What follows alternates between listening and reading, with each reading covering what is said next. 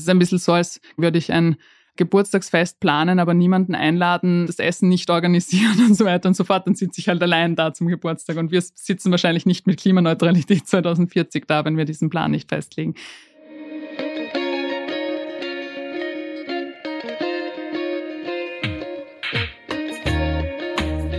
Hallo und herzlich willkommen bei Ganz offen gesagt, dem Podcast für Politikinteressierte. Mein Name ist Georg Renner, ich bin Journalist bei der Kleinen Zeitung und spreche heute mit Katharina Rogenhofer. Katharina war Sprecherin und eine der Mitinitiatorinnen des Klimavolksbegehrens vor zweieinhalb Jahren. Heute ziehen wir Bilanz, was aus dem Volksbegehren von damals geworden ist, ob sich die grüne Regierungsbeteiligung in puncto Klimapolitik ausgezahlt hat und ob die Dimension der Klimakrise schon in der Öffentlichkeit angekommen ist.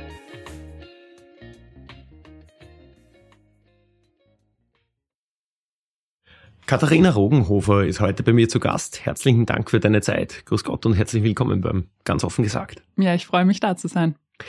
Ganz offen gesagt beginnt ja traditionell mit einer Transparenzpassage, in der wir erklären, woher wir einander kennen. Wir kennen einander vom Klimavolksbegehren, dessen mhm. Initiatorin du warst und das ich journalistisch begleiten durfte, damals vor circa zweieinhalb Jahren. Genau. Wir sind per Du miteinander, weil wir etwa gleich alt sind und sich das damals ergeben hat. Ich lege auch gerne offen, dass ich das Klimavolksbegehren damals mit unterzeichnet habe. Die zweite Frage ist, hast du derzeit einen Auftrag für eine Partei? Nein, gibt keinen Auftrag und keine finanzielle Abhängigkeit von irgendeiner Partei. Ausgezeichnet. Danke für die Info. Darf ich dich gleich als erstes fragen, was machst du jetzt eigentlich genau? Du warst lange Sprecherin des Klimavolksbegehrens, bist aber jetzt das nicht mehr. Genau, bis Juni war ich offiziell Sprecherin. Jetzt habe ich die Funktion zurückgelegt nach quasi vier Jahren Klimabewegungsarbeit. Ähm, für mich war das ein, erstens ein guter Punkt, weil ich glaube, Klimabewegung lebt durch Erneuerung und ich wollte das irgendwie quasi das Staffelholz weitergeben. Aber auch für mich einen Punkt, um irgendwie ein bisschen zurückzufahren, weil die Frage ist ja auch, wie können wir nachhaltig in unserem Aktivismus sein? Und ich habe schon in den letzten vier Jahren 24, sieben, sieben Tage die Woche einfach politische Arbeit gemacht. Und jetzt war es wichtig, diesen Schritt zurückzumachen, um auch wieder mal das große Ganze zu sehen, weil jeder, der wahrscheinlich in irgendeinem Beruf arbeitet, weiß, dass man dann so Scheuklappen entwickelt und dann ist man nur noch im Daily Business drinnen. Und ich habe mir gedacht, ich brauche diesen Schritt zurück mal, um zu schauen, was ist denn mein nächster Schritt, wo kann ich wirksam werden? Und das mache ich gerade. Also ich weiß noch nicht, wo es hingeht. Ich mache jetzt viele Vorträge und Workshops zum Thema Klima, Klimapolitik und hoffe dann weiter gestaltend irgendwie beitragen zu können. Verstehe. Ein Grund, warum wir dich eingeladen haben, ist, weil wir ein bisschen über Aktivismus als Konzept reden wollen. Vor einigen Tagen haben jugendliche Aktivistinnen und Aktivisten in, ich glaube es war in London, ein Van Gogh-Gemälde, die äh, Sonnenblumen mit Tomatensauce attackiert.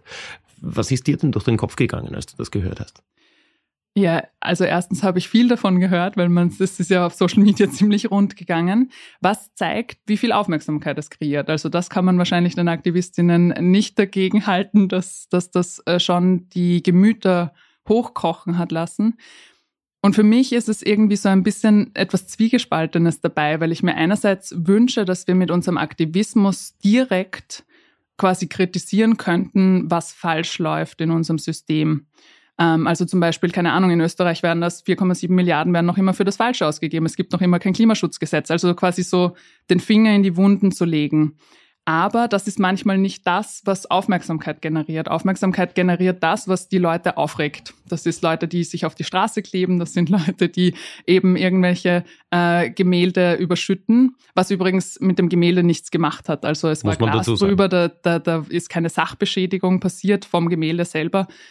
Und was mir daran vielleicht auch noch wichtig ist zu sagen oder was mir dann durch den Kopf geht, ist, ich finde es spannend, dass das so viel, so viele Leute auf den Plan ruft, irgendeine Meinung dazu haben zu müssen, weil zum Klimathema ist das oft nicht so. Die Leute zeigen jetzt mit dem Finger auf die Aktivistinnen, weil sie halt irgendwann eine blöde Aktion quasi gemacht haben und sagen auch, wie es besser gehen würde oder wie sie den Aktivismus verbessern würden. Und oft sind das die Leute, die überhaupt keinen Aktivismus jemals gemacht haben. Insofern irgendwie ist mein Anspruch dann zu sagen, ja, wenn ihr es besser wisst, dann macht es besser. Ich glaube, wir brauchen jetzt jeden und jede, die äh, Aktionen durchführen, die im besten Fall auf das Problem hinweisen, aber eben auch die Frage dorthin verschieben, was können wir tun und wie können wir die Politik darin irgendwie quasi bestärken oder Druck aufbauen, da auch wirklich was zu machen. Ich weiß nicht, ob Tomatensuppe auf Gemälden immer der richtige Weg ist, also das sage ich auch dazu, aber ich glaube schon daran, bei Fridays for Future zum Beispiel hat man uns auch gesagt, hey, nein, nicht streiken, äh, quasi das, da, man soll lieber in die Schule gehen und was lernen. Aber der Streik, den hat's gebraucht, um überhaupt mal die Leute auf den Plan zu rufen. Die Zeitungen haben darüber berichtet. Das Streiken als Element, als Aktionsform war voll wichtig, dass wir das nicht am Sonntag im Wald irgendwo äh, aus den Augen von Menschen gemacht haben. Das heißt, ein bisschen so der Sand im Getriebe einer Gesellschaft zu sein, um darauf hinzuweisen, hm, da läuft das mit dem System nicht okay.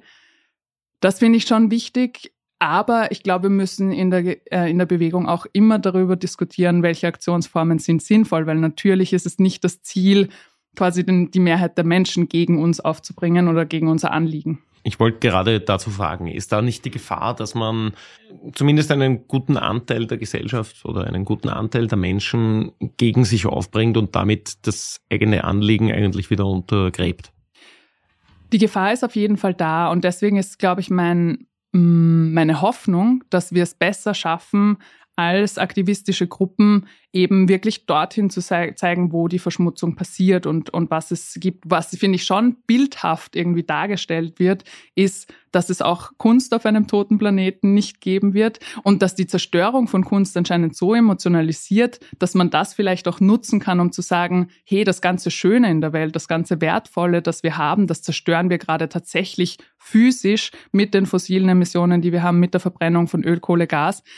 Und das irgendwie gegenüberzustellen, das finde ich gar nicht so schlecht, weil es eben dann zeigt, was wir eigentlich tagtäglich machen, aber nicht sichtbar wird. Also das wird ja nie so sichtbar wie eben die Tomatensuppe am Van Gogh-Gemälde.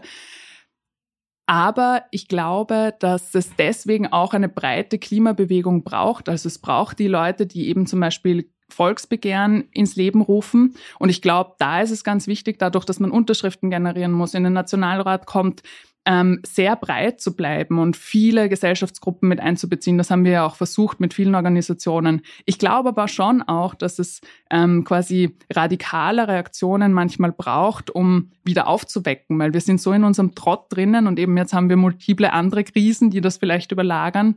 Und allein medientechnisch ist es da manchmal wichtig, irgendwie so aufzuzeigen, um überhaupt Platz zu bekommen zwischen diesen ganzen Krisen. Mhm. Zur Rolle der Medien würde ich gerne später noch ein bisschen kommen. Zuerst würde ich aber ganz gerne zurückschauen zu eurem Volksbegehren damals, vor circa zweieinhalb Jahren gelaufen. Im Juni 2020 war die Eintragungswoche. Ihr habt 380.000, 381.000 Unterschriften in der Größenordnung bekommen. Das ist respektabel, aber jetzt nicht in der Oberliga der Volksbegehren, muss man im Nachhinein sagen. Wie ordnest du denn dieses Ergebnis aus heutiger Sicht ein? Ich finde es im Nachhinein immer noch so witzig, dass man so auf so Zahlen reduziert wird. Ich verstehe das total aus äh, quasi so einer Ranking-Logik. Aber ich habe mir das dann mal umgekehrt angeschaut. Zum Beispiel das Don't Smoke Volksbegehren, das ja extrem viele Unterschriften hat, äh, über 800.000 in der letzten Zeit. Ähm, das hatte halt auch die Ärztekammer hinter sich. Das hatte große Ressourcen, ich glaube sogar im Millionenbereich äh, quasi als Startvoraussetzung, das haben wir ja alles nicht, nicht gehabt. Also Volksbegehren von unten, wie das Frauenvolksbegehren, wie das Klimavolksbegehren, wie jetzt auch das ähm, Antirassismus-Volksbegehren. Die haben es, glaube ich, tatsächlich in der österreichischen Landschaft viel schwieriger, weil du musst ja ein Netzwerk aufbauen, du musst Strukturen aufbauen, du hast noch keine Kampagnenmaschinerie, wie es eine Partei vielleicht hat, die für ein Volksbegehren aufruft. Das soll jetzt keine Entschuldigung sein. Ich glaube auch, dass ich hätte gehofft, dass mehr drinnen gewesen wäre. Aber ich finde es andersherum, würde ich gerne die Kritik quasi von der Zivilbevölkerung, das soll ja ein Werkzeug der Zivilbevölkerung sein. Wir haben in Österreich nicht so viele direkt demokratische Werkzeuge, ein Volksbegehren ist eins davon. Ähm, und das hat ja nicht umsonst diese Grenze von 100.000 Unterschriften. Und das ist ja schon schwierig für quasi einen Otto-Normalverbraucher, da ähm, so viele Menschen hinter ein Anliegen zu stellen.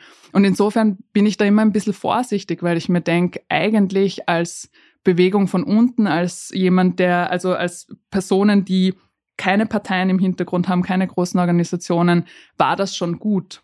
Aber da muss ich ganz kurz einhaken, wenn ich darf. Ja, bitte. Die Genese war ja, wenn ich das richtig im Kopf habe, ursprünglich aus der grünen Ecke. Ich glaube, die, die Helga Chrismer, mhm. die Grünen-Chefin in Niederösterreich, hat ursprünglich dieses Volksbegehren genau. angeregt und dann habt ihr es als zivilgesellschaftliche Bewegung übernommen. Ja, das stimmt auf jeden Fall. Äh, das habe ich nicht dazu gesagt. Ich, es hat mich so geärgert eigentlich, dass das schon wieder aus einer Parteiecke kommt, weil ich eben irgendwie den Anspruch gehabt hätte, hey, da müssen sich eben viele dahinter versammeln und das kann nicht schon, schon wieder ein grünes Projekt sein. Ähm, was mir noch wichtig ist, vielleicht in, de, in der Betrachtungsweise, ist, dass es ja auch nicht nur uns zumindest nicht nur um die Unterschriften ging. Wir hatten dann eine Behandlung im Parlament und ich finde schon, dass gerade auch jetzt wahrscheinlich ähm, durch die grüne Regierungsbeteiligung, aber auch insgesamt, weil wir einfach vorher schon so viele Gespräche mit Politikerinnen und Politikern gehabt haben, die Auseinandersetzung im Parlament tatsächlich sehr produktiv war. Und dann ist ja auch ein Antrag durchgekommen mit Stimmen von ÖVP, Grünen und NEOS, wo einige unserer Forderungen drinstehen. Und von dem her ist es eigentlich um einiges erfolgreicher als viele Volksbegehren. Aber da könnte man jetzt auch sagen, hey, das ist ein Antrag, das ist noch nicht umgesetzt. Und da sehe ich auch die Aufgabe weiterhin des Volksbegehrens dahinter zu bleiben, damit Dinge auch wirklich umgesetzt werden und nicht nur in diesem Antrag irgendwo in einer Schublade landen im Parlament. Mhm. Wenn du das Ganze heute noch einmal aufsetzen wolltest oder würdest, was würdest du denn anders machen oder was würdest du gleich machen? Was habt ihr denn daraus gelernt? Das ist eine gute Frage.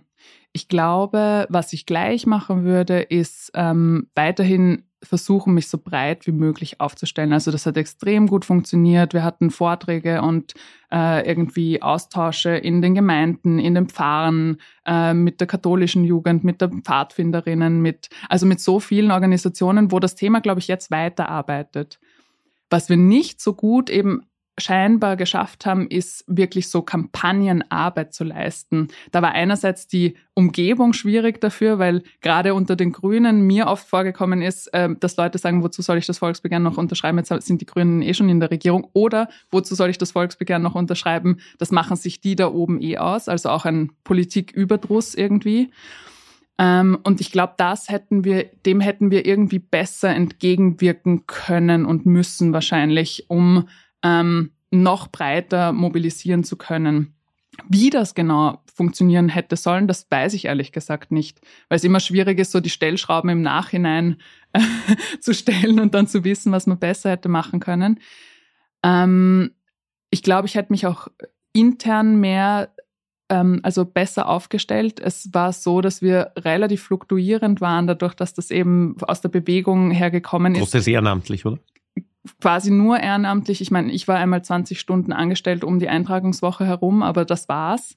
Ähm, und ich glaube, da vielleicht professionellere Strukturen aufzusetzen und gerade für Presse- und Öffentlichkeitsarbeit tatsächlich jemanden zu haben, der sich 24 Stunden drum kümmern kann, ähm, das wäre wahrscheinlich notwendig gewesen. Also da war quasi der Professionalisierungsgrad vielleicht nicht, ähm, ja, nicht so, wie, wie er hätte sein können. Verstehe. Gab es irgendwelche Fehler, wo du sagst, okay, nein, da sind wir komplett falsch abgebogen, irgendwelche Forderungen, wo du sagst, na, das hat's wirklich schwer gemacht, das äh, in eine mm. noch größere Breite zu tragen? Ja, wahrscheinlich. Also äh, lustigerweise sind es aber nicht die Forderungen, die dann hitzig debattiert wurden im Parlament. Also im Parlament äh, war die Forderung, die am meisten Gegenwind erfahren hat, wahrscheinlich das Grundrecht auf Klimaschutz in der Verfassung das war nicht etwas, was jetzt bei der Bevölkerung irgendwie großes, großen Gegenwind, wahrscheinlich auch, weil vieles nicht so wissen, was die Verfassung genau macht. Oder was ein Grundrecht ist. Oder ja. was ein Grundrecht ist und was das genau macht. Ähm, aber ja, und wir haben auch, ich glaube, wir sind nicht falsch abgebogen, aber wo wir ein bisschen quasi anders es gemacht haben als andere Volksbegehren, wir haben dazwischen unsere Forderungen nochmal konkretisiert, weil was passiert ist, es ist ja lustig, wir haben ein Volksbegehren gemacht, das mehrere Regierungen gesehen hat. Also wir haben ja unter Schwarz-Blau angefangen, das ist, sind, sind ganz andere Ausgangsbedingungen. Dann war die Übergangsregierung, dann war Türkis-Grün. Und ähm, da haben wir in diesem Schritt, weil dann ja einige Forderungen schon im Regierungsprogramm drinnen war, wie Klimaneutralität 2040 zum Beispiel, wurde ja schon festgelegt, haben wir beschlossen, die Forderungen müssen nochmal konkretisiert werden, weil eben viele Sachen schon als Schlagworte im Regierungsprogramm stehen. Aber wir wollen sie ja nicht nur als Schlagworte umsetzen, sondern konkret. Und das war tatsächlich auch bürokratisch ein bisschen schwierig, weil den Text kann man ja nicht mehr ändern und der Text ist ja auch sehr kurz als Volksbegehren. Aber quasi, dass wir in der Öffentlichkeit dann neue Forderungen unter Anführungszeichen platziert haben, das war schwierig. Ich glaube, es war der richtige Schritt, aber da ist ziemlich viel noch Gegenwind gekommen am Anfang. Ich gestehe, ich habe die parlamentarische Debatte nicht mehr am Radar gehabt, die danach gefolgt ist, was bei vielen Volksbegehren passiert, weil das meist zu später Stunde passiert und nicht mehr unter allzu großer Involvierung der Parteien. Du sagst, es gab da eine sehr intensive Debatte zum Grundrecht auf Klimaschutz in der Verfassung. Was waren denn da die Argumente? Ja, für, also aus meiner Sicht sehr viel Scheinargumente. Also vieles gekommen von eben, weiß ich nicht, dann werden ja alle Firmen verklagt werden, wo ich das Gefühl habe, okay, irgendwie haben sich die Leute dann mit Grundrechten nicht auseinandergesetzt. Auf der anderen Seite eben, dass das dann in Richtung einer Ökodiktatur geht, wo das Grundrecht auf Klimaschutz dann über alle Grundrechte trumpft. Da denke ich mir auch, okay, ihr habt euch mit Grundrechten nicht auseinandergesetzt, weil das ist ja eine Abwägungssache. Also natürlich gibt es nicht ein Grundrecht, das über alle äh, irgendwie in einer, in einer juristischen Entscheidung dann triumphiert, sondern dass, dass das erstmals überhaupt mit einbezogen wird. Und dann muss man natürlich abwägen gegen die anderen Grundrechte, gegen andere äh, Rahmenbedingungen, wie schwer das wiegt und ob das quasi jetzt äh, in diesem speziellen Fall dann ähm, eine Entscheidung bedarf, die in Richtung Klimaschutz ausfällt. Aber eben da war viel einerseits, glaube ich, Unverständnis von Politikerinnen, was mich schockiert, weil ich mir denke, okay, gerade PolitikerInnen sollten wissen, was Grundrechte sind und was wir mit unserer äh, quasi juristischen Verf äh, Verfassung und Gesetzen und so alles anstellen können. Und auf der anderen Seite eben auch viel quasi Desinformationskampagnen und Angst machen in Richtung Wirtschaft. Also wir, wir kriegen das auch noch immer mit, dass Wirtschaftstreibende sagen, Gott mit einem Grundrecht, dann kann ich ja gar nichts mehr quasi wirtschaftlich machen, dann werde ich ja niedergeklagt. Und das war für mich dann schwierig, weil ich mir gedacht habe, wenn wir, wenn wir irgendwie auf so einer Ebene anfangen, dann ist es wirklich schwierig, da inhaltlich weiterzukommen, weil es gab ja dann zum Beispiel auch die Studie von Daniel Enneckel, die in Auftrag gegeben wurde. Umweltrechtler an der BOKU derzeit, glaube ich. Genau, der quasi sich angeschaut hat, wie könnte das eben im Rahmen der Verfassung ähm, niedergeschrieben werden, so ein Grundrecht, weil natürlich kommt es auf die Ausformulierung an, natürlich kommt es auf die ähm, auch Einklagbarkeit eines Grundrechts ist eine, eine große Sache. Aber da gibt's eben Möglichkeiten und über diese konkreten Möglichkeiten wurde aber nicht diskutiert. Also nur so auf der, auf der Oberfläche quasi einmal mit der, nicht mit dem Baseballschläger drüber gegangen und, und die ganzen Sachen zerstört. Umgekehrt gibt's immer wieder Gruppen, die sagen, naja, was die gefordert haben beim Klimavolksbegehren, das war gar nicht radikal genug, das geht eigentlich nicht weit genug, weil wir müssten unsere Lebensweise sofort total ändern, was man ja durchaus argumentieren kann angesichts der Herausforderung, vor der wir als Menschheit stehen. Habt ihr zu wenig gefordert, findest du? Also wir haben am Anfang auf jeden Fall zu wenig konkret gefordert, weil eine Forderung des Klimavolksbegehren war ja eine Energie- und eine Verkehrswende. Das sind zwei große Begriffe, wo man dann im Endeffekt nicht weiß, ja, was heißt das dann eigentlich? Äh, und eine Energiewende heißt ja eben im Endeffekt, hey, wir müssen aus Öl und Gas aussteigen in der Raumwärme, aber wir haben 600.000 Ölheizungen und 900.000 äh, Gasheizungen in, und bauen jedes Jahr noch 20.000 dazu. Und bauen jedes Jahr dazu. Jetzt ist es zumindest im Neubau mal weggefallen, das Erneuerbaren Ausbau, äh, Wärmegesetz fehlt aber.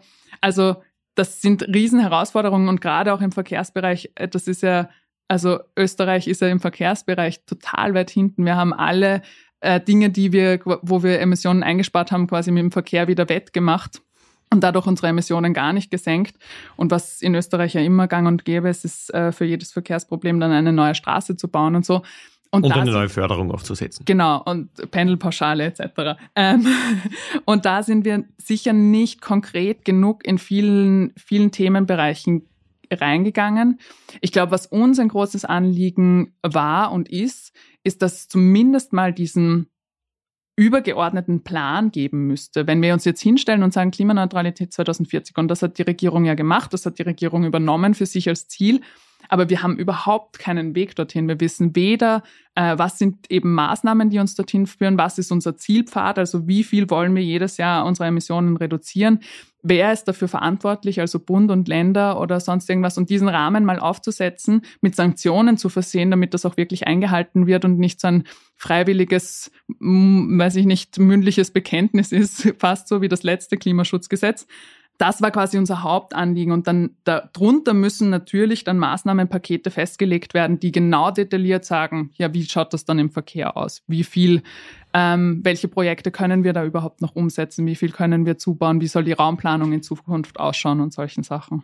Also, wenn man als Tipp für künftige Volksbegehren, egal jetzt zu welchem Thema, mitgeben könnte, möglichst konkrete Vorstellungen oder möglichst konkrete Pläne, wie das umgesetzt werden soll. Zumindest, wenn die Wissenschaft so klar ist wie im Fall des Klimas. Und das ist ja. Und ich glaube, da haben wir dann mit der Konkretisierung noch ein bisschen was nachgeholt. Aber ich glaube, wenn es zum Beispiel ein Folge-Klimavolksbegehren gibt, wer das da draußen machen will, ähm, da braucht man dann sicher noch mehr Detaillierungsgrad, um dann auch im Parlament eben drüber diskutieren zu können, über die konkreten Forderungen und nicht eben, wir brauchen insgesamt eine Verkehrswende. Hm.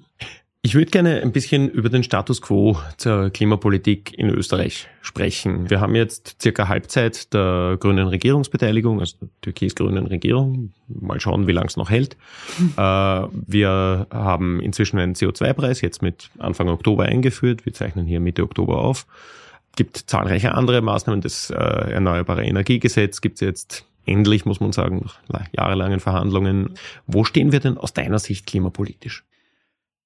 Wenn wir auf der höchsten Flugebene anfangen, und ich sage jetzt quasi von den Emissionen her, hat sich noch nicht viel bewegt. Also wir haben es außer im Corona-Jahr, aber das war nicht wegen Klimaschutzmaßnahmen, nicht geschafft, unsere CO2-Emissionen zu reduzieren. Wir sind eins der Schlusslichter der Europäischen Union damit. Nur fünf andere, also nur vier andere Länder mit uns fünf haben es in der Europäischen Union nicht geschafft, unsere Emissionen zu reduzieren. Das heißt, wir sind weit weg von dem, was viele PolitikerInnen als Klimamusterland beschreiben. Wir sind ähm, noch nicht einmal am Weg dorthin, unsere Ziele zu erreichen. Was stimmt, ist, dass einige Sachen umgesetzt worden. Das Erneuerbaren Ausbaugesetz hast du angesprochen.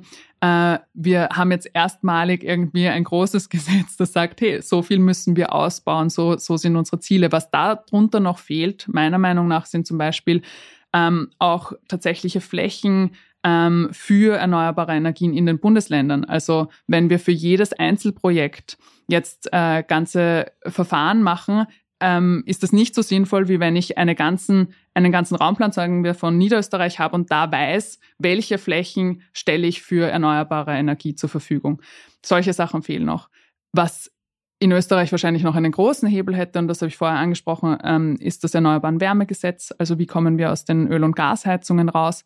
Und da ist ja jetzt ein Entwurf immer wieder in Verhandlung scheinbar, aber es ist noch nichts tatsächlich rausgekommen und der Entwurf, der jetzt mal von BMK-Seite rausgekommen ist, da zeigt sich, dass es eine Ausnahmeregelung geben soll für grünes Gas, also wieder nicht das, was wir voranbringen wollen, nämlich wirklich auf Erneuerbare umzusteigen, sondern es gibt diese Ausnahmeregelung, dass man Gasheizungen noch über 2040 hinaus mit grünem Gas betreiben kann, wo das herkommt, äh, wie das produziert wird, wie viel Energie wir dafür brauchen und dass wir das eigentlich in der Industrie brauchen, das kommt da gar nicht vor. Was auch noch fehlt, ist das Energieeffizienzgesetz, das Klimaschutzgesetz, das ich vorher gesagt habe. Das fehlt seit fast zwei Jahren, fehlt jetzt ein, ein Gesetz oder ein Plan, wie wir überhaupt die Klimaneutralität 2040 Genau, wir haben die wollen. politische Bekundung, wir wollen 2040 klimaneutral sein, aber noch keinen Pfad dahin. Genau, noch keinen Pfad, äh, keine wissenschaftliche Begleitung, keine Sanktionen, keine Verantwortlichkeiten etc. Das ist ein bisschen so, als würde ich ein Geburtstagsfest planen, aber niemanden einladen, das Essen nicht organisieren und so weiter und so fort, dann sitze ich halt allein da zum Geburtstag. Und wir sitzen wahrscheinlich nicht mit Klimaneutralität 2040 da, wenn wir diesen Plan nicht festlegen. Das heißt, in all diesen konkreteren Punkten sind wir einfach legistisch noch so weit hinten. Wir haben viele Ankündigungen gehört. Das ist wahrscheinlich der größte Verdienst der Klimabewegung, ist, dass das Thema geworden ist und dass sich PolitikerInnen jetzt deklarieren mussten. Aber was wir bis jetzt hören, sind eher Versprechen und eben wirklich auf den Boden gebracht wurde wurde dafür noch zu wenig. Und zum Beispiel diese Förderungen, die du vorher angesprochen hast, es gibt noch immer ungefähr fünf Milliarden äh, klimaschädigende Förderungen. Das sind so Sachen wie das Dienstwagenprivileg, das Dieselprivileg, die Pendelpauschale etc. Ich muss ja selbstkritisch sagen, ich profitiere von vielen davon selber, weil ich auch ein ganz fürchterlicher Pendler bin, aber das soll jetzt nicht Thema sein.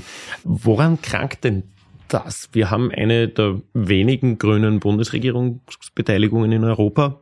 Inzwischen gibt es in Deutschland auch, okay. Und trotzdem kommen wir da, zumindest was das Emissionslevel angeht, nicht vom Fleck scheinbar oder anscheinend. Woran krankt es denn da? Wenn ein Klimaschutzgesetz geleakt wird und an die Öffentlichkeit kommt und der erste Kommentar von Karl-Heinz Kopf von der, ähm, von der Wirtschaftskammer ist, das sei ein ideologisches Bestrafungskonzept der Grünen, ähm, aber auch in anderen Dingen wie das Grundrecht zum Beispiel, das ich angesprochen habe, von, von FPÖ, aber auch von Wirtschaftskammerseite eine Angstmache passiert, dass dann alle niedergeklagt werden, dann sieht man, finde ich, schon, wer in Österreich sehr laut stark bremst und das sind große Interessensvertretungen, das ist oft die industriellen Vereinigung, das ist oft die Wirtschaftskammer. Und das ist ähm, dadurch beeinflusst, sind das auch ähm, viele Menschen in der ÖVP. Also die Sache wurde einfach nicht zu dem, was, was, was, was quasi im Regierungsduktus oft zur Chefsache machen geheißen hat. Also es wurde nicht zur Chefsache gemacht. Das ist halt eine Sache von mir aus der grünen Ministerin, die soll ihre Projekte irgendwie durchbringen, aber die werden dann halt auf anderer Ebene blockiert. Beziehungsweise, ich sage nicht, dass die Grünen alles richtig machen, ich würde mir auch mehr Mut von den Grünen wünschen, aber da gibt's starke ähm, Machtgefälle innerhalb der Regierung und ich glaube, dass wir sehen auch außerhalb eben mit den, mit den Dingen, die, die, die da blockiert werden oder auch gefördert werden. Also von der industriellen Vereinigung kommt zum Beispiel eine ziemliche Förderung von grünem Gas in der Raumwärme, was total blöd ist für sie selber, nämlich aus ihrer Logik, weil das grüne Gas, das werden wir bei Hochenergieprozessen brauchen, die gibt's in der Industrie, bei Stahlproduktion etc. Die ziehen sich den eigenen Teppich unter den Füßen weg, wollen aber quasi das Netz äh, für Gas aufrechterhalten, weil sonst irgendwie die Frage ist, wer zahlt denn sonst das Netz, wenn es nicht die Haushalte quasi übernehmen. Und diese Fragen sind, ähm, sind etwas, woraus dann so Logiken entstehen, wo ähm, große Interessensverbände, glaube ich, noch sehr stark auf der Bremse stehen. Das heißt übrigens nicht, dass ich sage, dass alle innerhalb dieser Interessensverbände auf der Bremse stehen. Ich glaube, dass ganz viele WKO-Mitglieder eigentlich dafür wären, eine, eine größere, eine ambitioniertere Klimapolitik zuzulassen, weil das ja auch Standortpolitik ist, weil das auch die Zukunft sein wird in unserem Land. Und wenn wir da lange auf der Bremse stehen, ja, dann verlieren wir. Aber das ist oben einfach noch nicht angekommen. Und ich glaube, diese bremsenden Kräfte, die müssten wir in Österreich aushebeln. Da müssen wir hinzeigen und sagen, hey, so geht's nicht weiter, damit da überhaupt diese ersten wichtigen Schritte gesetzt werden können. Wenn ich jetzt den Advocatus Diaboli spiele und sage, naja, löst sich das Problem nicht selber? Wir sehen jetzt momentan ganz viele Unternehmen und auch private Haushalte, die ihre Dächer mit Solaranlagen vollpflastern, weil es einfach effizient ist, billig ist und die gescheiteste Art, sich selbst mit Strom zu versorgen ist. Wir sehen ganz viele Leute, die quasi von selbst, durchaus mit Förderung, aber eh schon auf E-Autos umsteigen und so weiter. Wird sich das Problem nicht technologisch selbst lösen?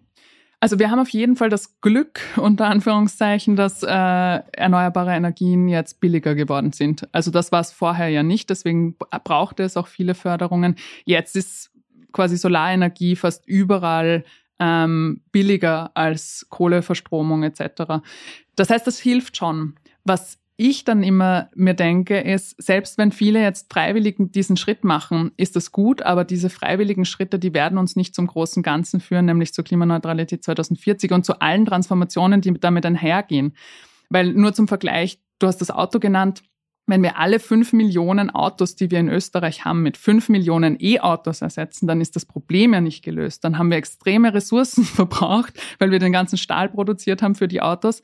Ähm, was wir brauchen, ist tatsächlich ein Umdenken im Verkehr. Wir brauchen weniger Autos. Wahrscheinlich wird es noch irgendwo Autos geben, also für die letzte Meile zum, zum zum Sharen oder äh, für Transporte, weiß ich nicht, wenn ich umziehe oder so irgendwas. Aber das sind ganz andere Konzepte. Dafür muss ich vielleicht kein Auto besitzen. Das teile ich mir vielleicht mit dem Nachbarn oder mit der Gemeinde oder mit, weiß ich nicht, der Stadt.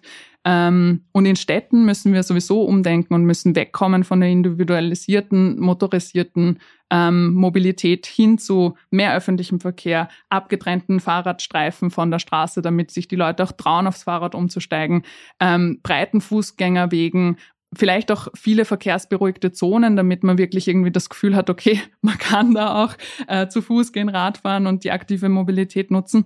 Und dieses Umdenken wird nicht auf individueller Ebene passieren, weil ich entscheide nicht als Konsumentin, wohin der Bus fährt. Ich entscheide nicht als Konsumentin, wie lange Österreich noch Öl, Kohle und Gas fördert. Das sind Dinge und Hebel, die die gesetzlich festgelegt werden müssten, was nicht heißt, dass ich äh, irgendwen äh, davon abhalten will, selber schon Schritte zu setzen. Also ich glaube, das ist ja tatsächlich so ein schönes Ping-Pong-Spiel. Eben manche gehen voran, fordern aber hoffentlich auch die wichtigen Rahmenbedingungen auf, auf gesetzlicher Ebene ein. Die kommen dann hoffentlich und ziehen die mit, die es noch nicht freiwillig machen. Und so, so bräuchte es, glaube ich, beides, um äh, die Transformation überhaupt zu schaffen, die wir da brauchen. Mhm.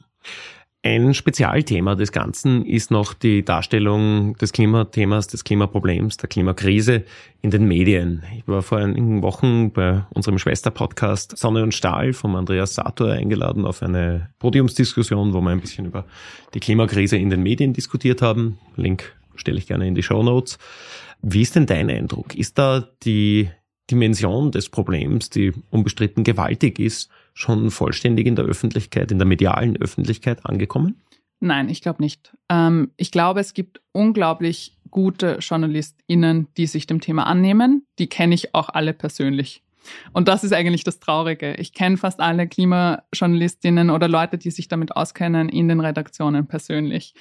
Und da, finde ich, zeigt sich, dass das, finde ich, noch nicht als großes redaktionelles, übergeordnetes Thema oft angekommen ist, sondern das ist eben das Herzensthema von manchen, die sich irgendwie dahinter stellen, die dann Podcasts dazu machen oder Kolumnen dazu schreiben oder e-, eben vielleicht auch eigene Rubriken dazu geschaffen haben in ihren Medien. Aber ähm, wenn wir uns wirklich die Größe des Problems anschauen, wo steuern wir gerade hin? Wir steuern auf drei Grad zu mit den jetzigen gesetzlichen Grundlagen. Und drei Grad Erstens ist das weit weg vom Pariser Abkommen und zweitens bedeutet das, dass 2000 Kilometer nördlich und 2000 Kilometer südlich des Äquators zu einer Todeszone wären. Das ist kein aktivistischer Begriff, das ist ein wissenschaftlicher Begriff. Dort sterben Menschen nach vier Stunden im Freien, einfach weil es physiologisch nicht möglich ist, in dieser Hitze zu überleben. Und da denke ich mir schon, dass das sind Milliarden Menschen, die davon betroffen werden.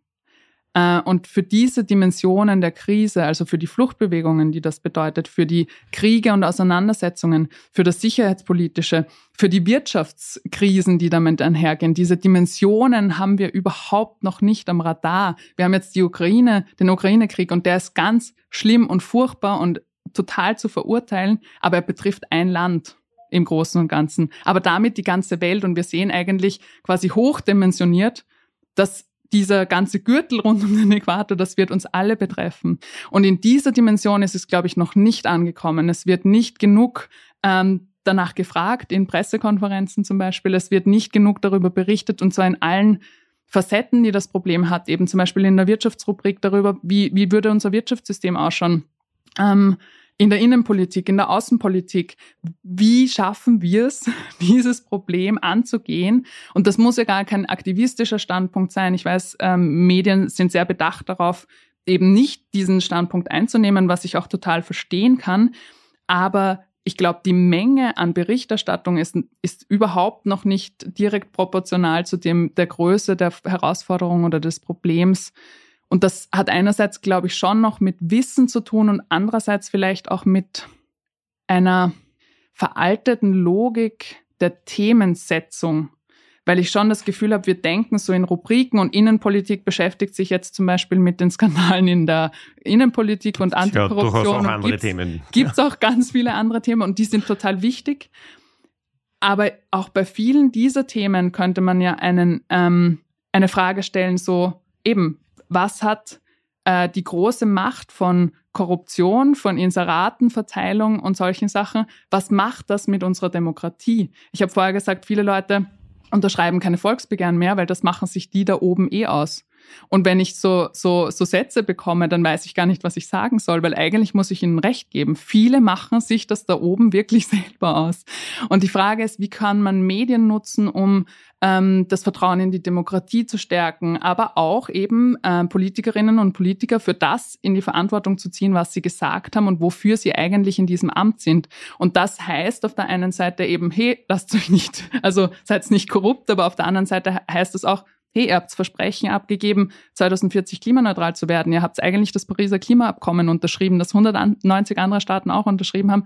Und diese Sachen immer wieder einzufordern und mitzudenken und PolitikerInnen accountable zu halten quasi und zur Rechenschaft zu ziehen für das, was sie machen. Ich glaube, das muss noch mehr passieren in, in, im Klimaschutz. Mhm.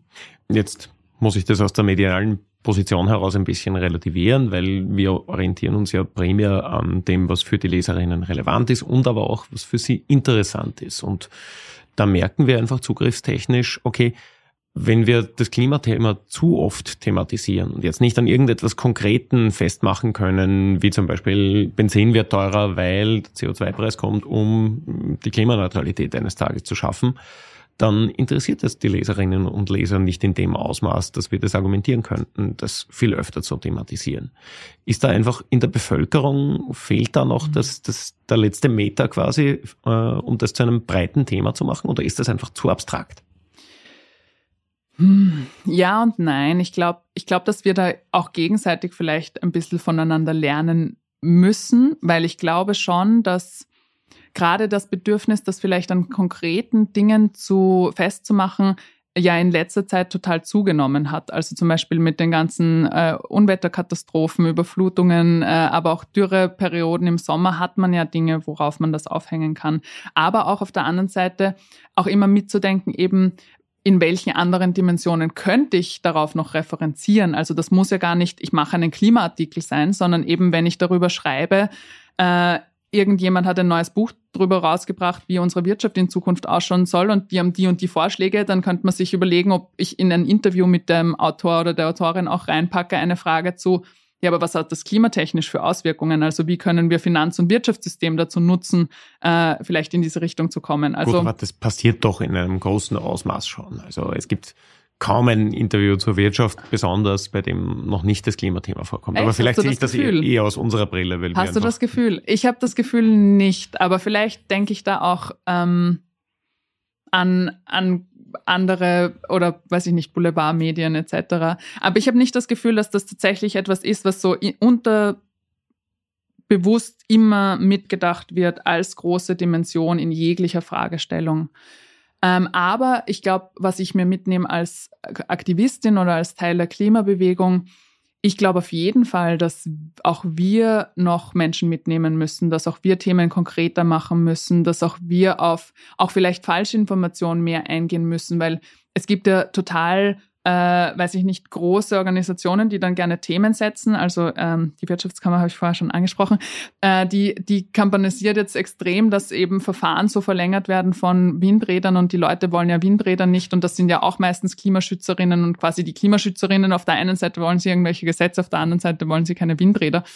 Erstens werden da viele Sachen vermischt und auf der anderen Seite würde ich dem gerne entgegenhalten und das fände ich irgendwie cool in einer Berichterstattung öfter unterzubringen, es gibt auch Studien dazu, dass wenn man BürgerInnen zum Beispiel schon ganz am Anfang von der Projektentwicklung einbindet, dass dann der, die Zustimmung zu solchen Projekten extrem steigt. Also meistens sind BürgerInnen dann dagegen, wenn sie mit Tatsachen einfach konfrontiert werden. So, das Windrad wird es dort hingestellt und deal with it quasi.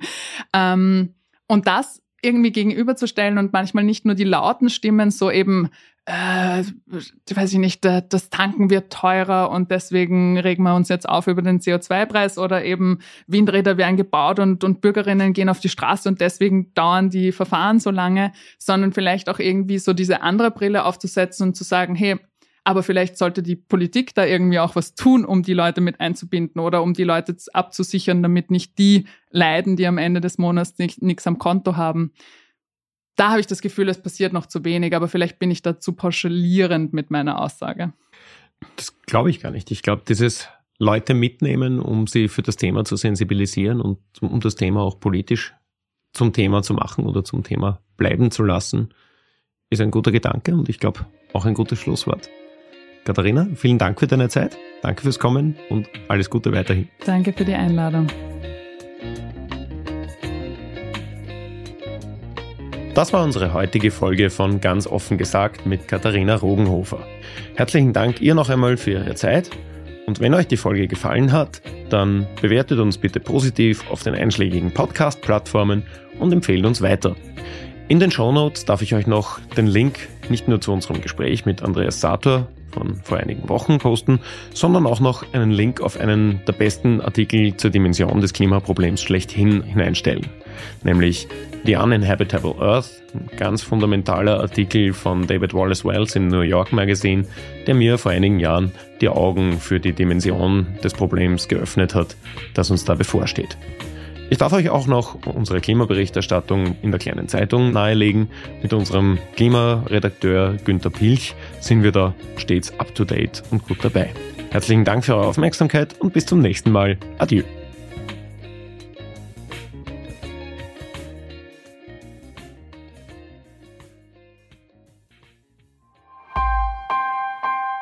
Missing Link